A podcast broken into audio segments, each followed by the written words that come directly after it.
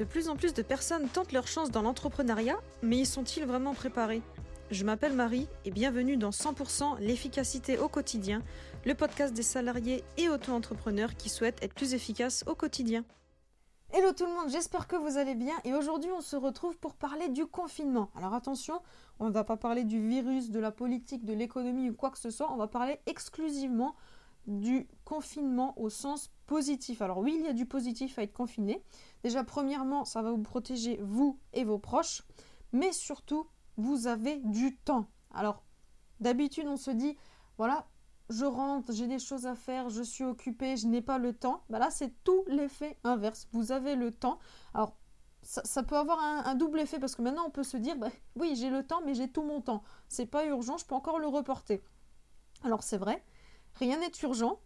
Vous pouvez enfin prendre du temps pour vous, vous pouvez prendre du temps pour vos proches, mais imaginez-vous, si vous mettiez en place une habitude, alors ça peut très bien être faire du sport une fois par jour ou régulièrement, ça peut être méditer, regarder moins la télé, alors je vous l'accorde, peut-être que pendant le confinement c'est un peu plus compliqué, mais c'est pas impossible. Ça peut être écrire dans son journal ou faire plein d'autres choses. Ce que j'aimerais, c'est que vous imaginiez si vous commencez aujourd'hui. Déjà, vos résultats seraient beaucoup plus rapides. Et attention, il faut commencer petit. N'attaquez pas 25 changements en une fois. Déjà, premièrement, ça va vous dégoûter totalement.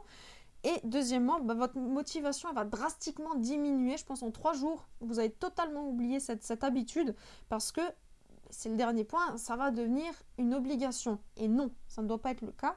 Une habitude doit être une envie et non une obligation. Ça doit être progressif et positif. Si maintenant vous vous dites, ok, J'attaque le sport, je change mon alimentation, je vais faire plus de ménage, je vais, lire, je vais apprendre si je vais faire ça, je vais faire ça, tous les jours.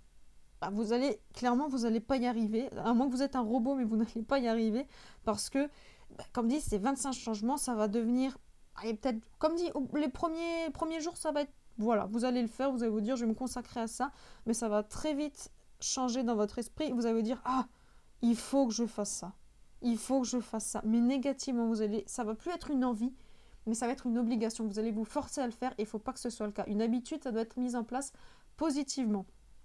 Par exemple, si maintenant, allez, on, continue sur le sport. Si vous voulez faire du sport une fois par jour, bah dites-vous que si vous commencez aujourd'hui, à la fin du confinement, bah, ce sera presque devenu une habitude. Il faut savoir qu'il faut 30 jours pour créer une habitude. Donc là, ça sera quasiment atteint. Et si vous continuez, au bout de 60 jours, ça deviendra votre mode de vie. Alors qu'est-ce que ça veut dire? Ça veut dire que ça deviendra automatique et vous allez le faire instinctivement. Ça sera, ancré en vous positivement. Tous les jours, vous allez pouvoir faire votre sport. Ça, ça fera partie de votre journée, partie intégrante. Ça ne sera plus une chose qui est greffée de choses à faire. Ça fait partie de votre quotidien. Donc déjà, ça sera super pour votre santé et surtout, ça sera une habitude positive. Autre exemple, étant donné qu'on est dans le confinement, beaucoup de personnes regardent la télé. Admettons que vous passez 5 heures par jour devant la télé. Vous vous dites, ok, je passe beaucoup trop de temps devant la télé, mais j'aime quand même regarder la télé. Ce qui peut se comprendre totalement. Bah, essayez de le segmenter. Au lieu de regarder 5 heures de télé, regardez-en que 2. Et passez les 3 autres heures pour vous, pour vos idées, pour vos projets, pour vos passions. Alors ça peut très bien être de la lecture, ça peut très bien être apprendre une nouvelle langue, anglais, russe, italien euh, ou tout autre. Ça peut être développer une compétence. Vous avez peut-être toujours voulu faire des photos, mais vous ne savez pas comment faire, vous ne connaissez pas les réglages, vous ne savez pas comment fonctionne un mode manuel. Allez sur YouTube, allez sur Internet, sur, euh, on trouve de tout sur Internet. Donc vous pouvez très facilement trouver des informations sur comment utiliser un appareil, comment est-ce qu'on peut l'utiliser dans la nuit, comment est-ce qu'on peut l'utiliser dans le jour, quel réglage on peut faire pour avoir tel et tel effet, etc c'est le moment de développer votre compétence, de, faire ce que vous souhaitez faire. Comme dit, ça peut être apprendre ou développer quelque chose. Si, on passe sur des créateurs de contenu, parce que je sais que certains d'entre vous sont des créateurs de contenu, imaginez-vous si vous créez un contenu par jour. Et imaginez-vous encore plus fou, le faire pendant un an. Ce qui est absolument pas impossible. En un an, vous aurez créé 365 contenus. C'est totalement dingue, vos résultats ils vont être exponentiels, vous allez très vite pouvoir savoir rectifier le tir en vous disant ça ça marche, ça ça marche pas, et plus vite vous vous plantez parce que oui, il faut se planter, plus vite vous vous plantez, plus vite vous pourrez rectifier le tir, et plus vite vous serez efficace et performant, vous, saurez directement qu'est-ce qui va marcher, qu'est-ce qui va pas marcher, etc., etc. Alors ça peut très bien être, quand je parle de contenu, ça peut très bien être un article de blog, un podcast, un dessin, faire une photo, faire de la vidéo. Mais voilà, il y, a une citation que moi je trouve très très inspirante, qui n'a d'ailleurs même pas besoin d'être euh, expliquée. Même le dernier de la course est devant celui qui ne court pas.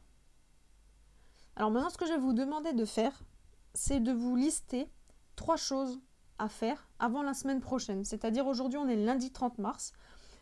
Faites-les avant la semaine prochaine. Donc ça vous laisse 7 jours pour le faire. Alors ça peut très bien être faire du sport tous les jours ou trois fois par semaine. Ça peut être créer une vidéo ou plusieurs.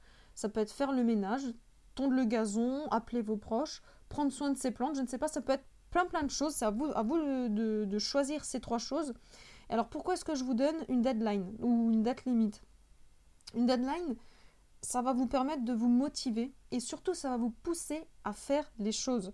Si vous ne vous, vous, ne vous mettez pas de date limite, c'est ce qui se passe au quotidien, vous allez reporter les tâches. Moi j'avais une, liste de choses à faire et d'idées longues comme le bras, mais c'était jamais fait. C'était jamais fait. oui, il faudrait que je fasse ça, faudrait que je fasse ça. Ah oui, il y avait encore ça, etc. Mais à chaque fois, je me disais oui, ben c'est bien, faut le faire. Et à partir du moment où on se met des deadlines, des dates limites, bah, vous le faites. En fait, c'est instinctif. Si maintenant vous, vous, êtes au travail, voilà, vous êtes au travail, on est lundi, et vous avez un client qui vient, qui vous demande, voilà, pour lundi, semaine prochaine, il me faudrait telle et telle chose. C'est une date limite, c'est une deadline, vous allez tout mettre en œuvre pour que la semaine prochaine, le lundi, votre client soit satisfait et il ait ce qu'il veut. Et là, le fait de le faire pour vous, alors ça peut même être pour des, tâches quotidiennes, hein, ça peut être euh, laver les carreaux, faire les portes, je ne sais quoi, le fait de vous fixer une deadline, déjà, vous allez le faire, vous allez être productif et efficace, et surtout, vous allez être satisfait de l'avoir fait. Parce que bien sûr, si vous faites la liste, le but d'une liste, c'est de barrer les choses.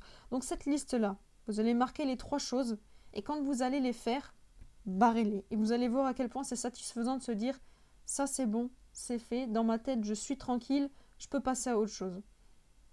Alors maintenant qu'on a vu le confinement sous un autre angle, sur l'angle positif et, comment, comment améliorer le quotidien et faire bien les choses, eh ben je vous invite à passer à l'action. Et on se retrouve très très vite pour le prochain épisode. C'était Marie.